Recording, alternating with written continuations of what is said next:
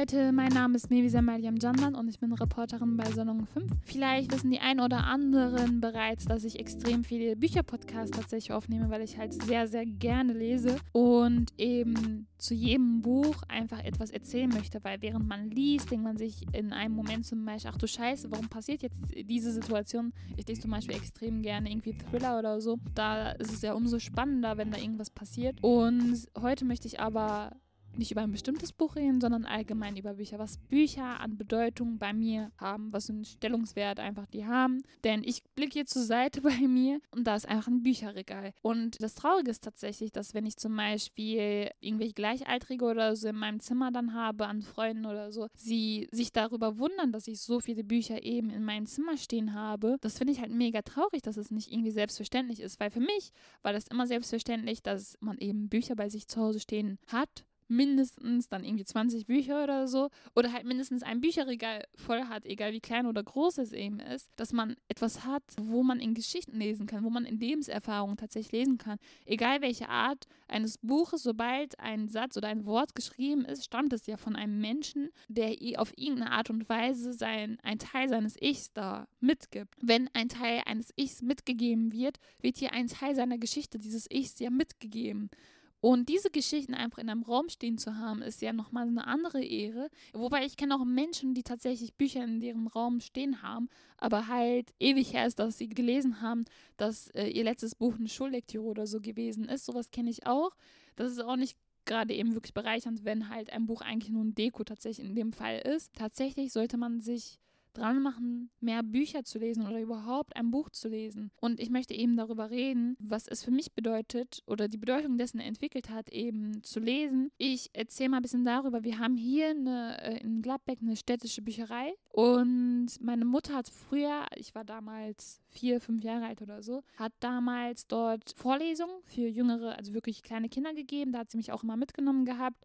Es ging nämlich darum, dass ein Buch dann zweisprachig vorgelesen wird. In dem Fall war das meine Mutter, die das auf Türkisch vorgelesen hat und eine Kollegin von ihr, die das auf Deutsch vorgelesen hat. Da war so ein richtig gemütlicher Vorlesungsraum in dieser städtischen Bücherei. Da waren so einige, wirklich so einige Kinder da dann eben einfach nur zuhören wollen. Das ähnelt ein bisschen, wenn man an so Mittelalterfilme zurückdenkt, wie so ein alter Opa oder so am Lagerfeuer sitzt und dann den Kindern da irgendeine spannende Geschichte erzählt, weil die Kinder eben nur diese Möglichkeit haben, ihre Fantasie vielleicht auszubauen durch die Erzählung einer Geschichte eines erfahrenen Menschen, weil sie vielleicht noch nicht äh, lesen können oder weil es damals nicht üblich war zu lesen. So in der Art saßen wir tatsächlich dann mit weiteren Kindern dort und lauschten halt eben einer Geschichte. So bin ich aufgewachsen und aus diesem Raum, aus diesem gemütlichen Vorlesungsraum herausgewachsen. Irgendwann arbeitete meine Mutter nicht mehr äh, in dieser Branche, sage ich mal, dennoch war die städtische Bücherei tatsächlich ein zweites Zuhause für mich geworden. Dann habe ich mich auch regelmäßig dort aufgehalten, habe dann angefangen mit, also von der Kinderabteilung, äh, die geht hin zu über, also da ist keine klare Grenze. Ihr müsst euch das so vorstellen, dass wenn man in die städtische Bücherei kommt, die erste Ebene ist sozusagen diese Allgemeinliteratur, die halt so Erwachsene, mittlerweile auch ich, darin rumstöbere und lese.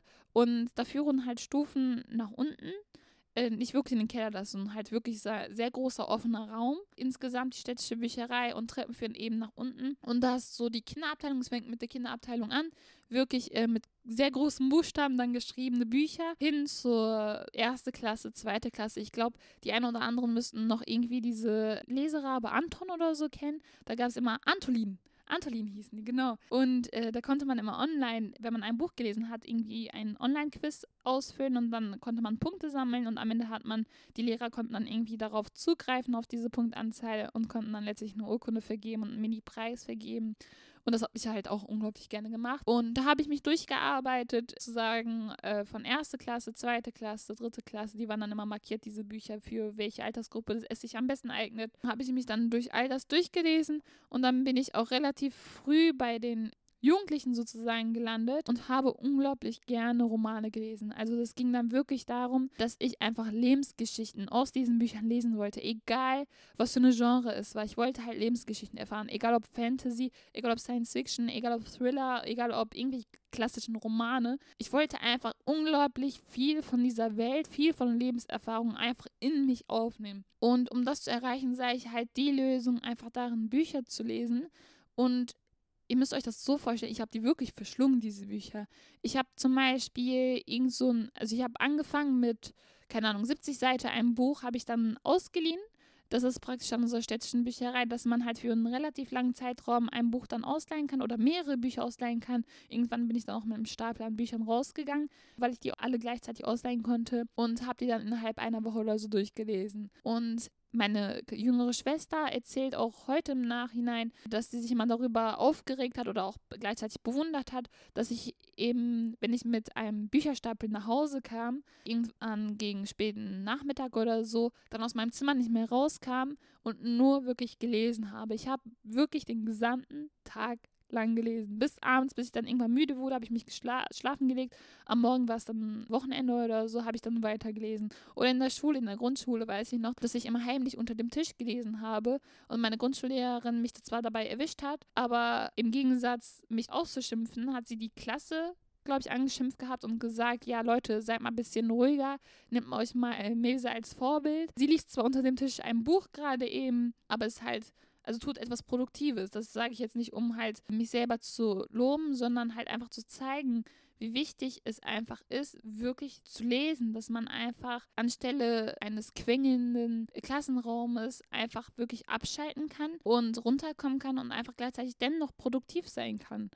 Und das ist einfach etwas Wunderbares, dass man in dem Moment tatsächlich in einer völlig anderen Welt ist. Ich kenne das von mir, wenn ich lese, also vor allem früher, mittlerweile ist es etwas schwieriger, dazu komme ich auch noch, vor allem früher war es extrem leicht für mich, plötzlich mich von der echten Welt abzukapseln. Also ihr müsst euch das vorstellen, ihr macht jetzt Netflix an und guckt euch das an und irgendjemand kommt im Raum und ihr guckt euch trotzdem weiter diesen Film an und achtet vielleicht nicht auf diese Person, weil diese Person gerade eben vielleicht nervt. Und so war das tatsächlich bei mir, egal wer mich in dem Moment angesprochen hat, ohne mich halt irgendwie wirklich äh, aufmerksam zu machen auf diese Person dann.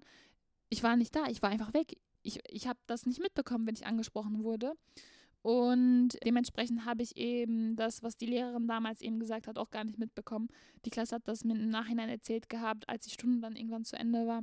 Was ich aber auch noch hinzufügen kann, ist, dass meine Mutter, obwohl sie zum Beispiel auch damals in der städtischen Bücherei eben diese Mini-Vorlesung für die Kinder gegeben hatte, kann ich sagen, dass meine Mutter irgendwann auch die Nase voll davon hatte, dass ich so viel äh, eben gleichzeitig lese und nichts anderes mache tatsächlich als zu lesen. Und irgendwann kam sie rein und hat mich äh, angeschnauzt gehabt, warum ich so viel lese und, und dass ich mehr äh, zu Hause agieren soll oder mehr rausgehen soll, dass ich aufhören soll zu lesen. Und dann habe ich immer vorgeworfen, andere Eltern würden sich doch freuen, wenn äh, ihr Kind plötzlich anfängt zu lesen und du beschimpfst mich, dass ich so viel lese, lass mich doch in Ruhe.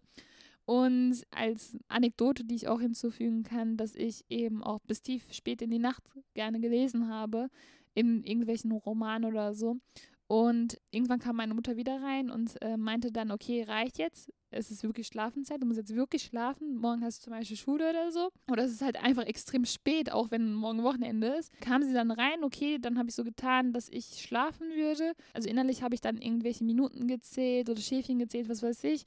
Und dann habe ich wieder mein Licht angeknipst und weitergelesen. Wenn ich zum Beispiel irgendjemanden auf dem Flur hörte oder so, habe ich wieder schnell mein Licht ausgeknipst, mein Buch unterm Kopfkissen versteckt und mein Finger zwischen den Seiten, wo ich gerade am Lesen war, weil ich benutze keine Lesezeichen dann, nachdem die äh, Schritte verstummt sind, ich dann einfach wieder rausgepackt habe, Licht angeknipst und weitergelesen habe. Also so ein Sucht, die war ich tatsächlich.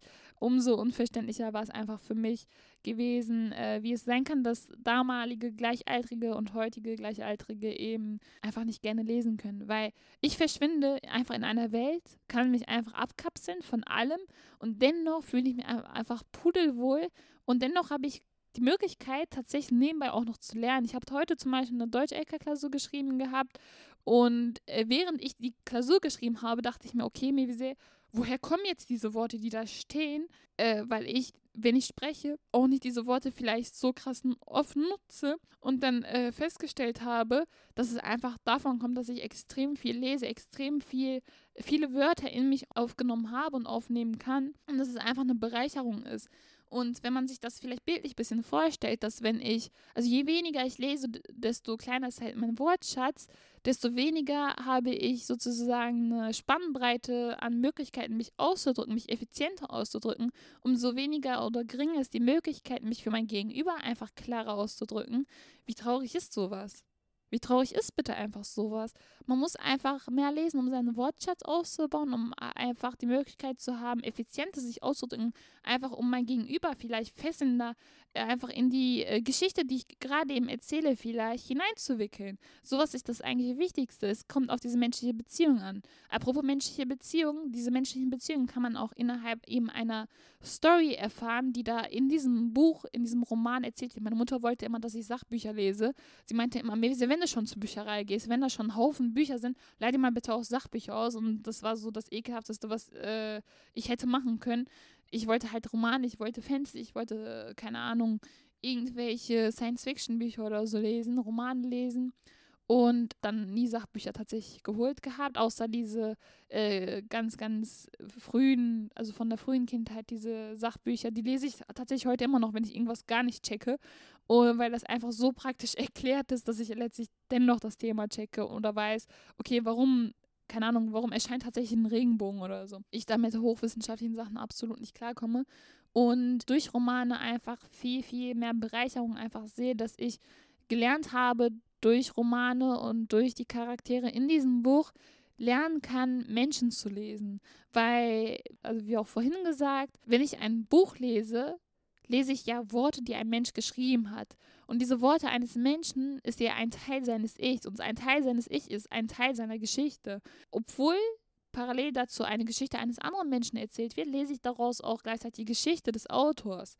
Äh, es ist ja irgendwas dabei, warum dieser Autor das schreibt und wie er und warum schreibt.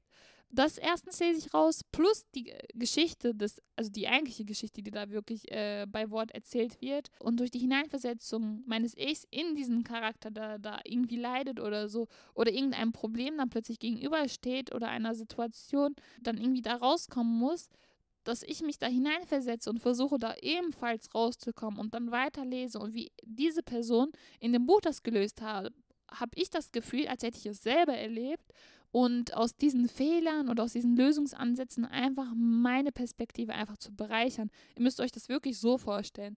Und das ist einfach etwas Unglaubliches. Es kann euch nichts anderes mitgeben. Auch Filme. Ich gucke auch sehr, sehr gerne Filme. Ähm, Filme könnten euch theoretisch auch sowas mitgeben an, keine Ahnung, ich versetze mich jetzt in diesen Charakter und leide da gerade eben auch mit.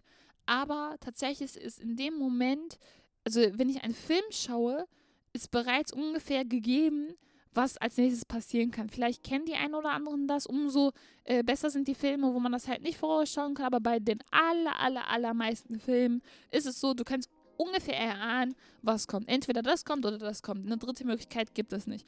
Aber bei Büchern kannst du absolut nicht sowas erahnen.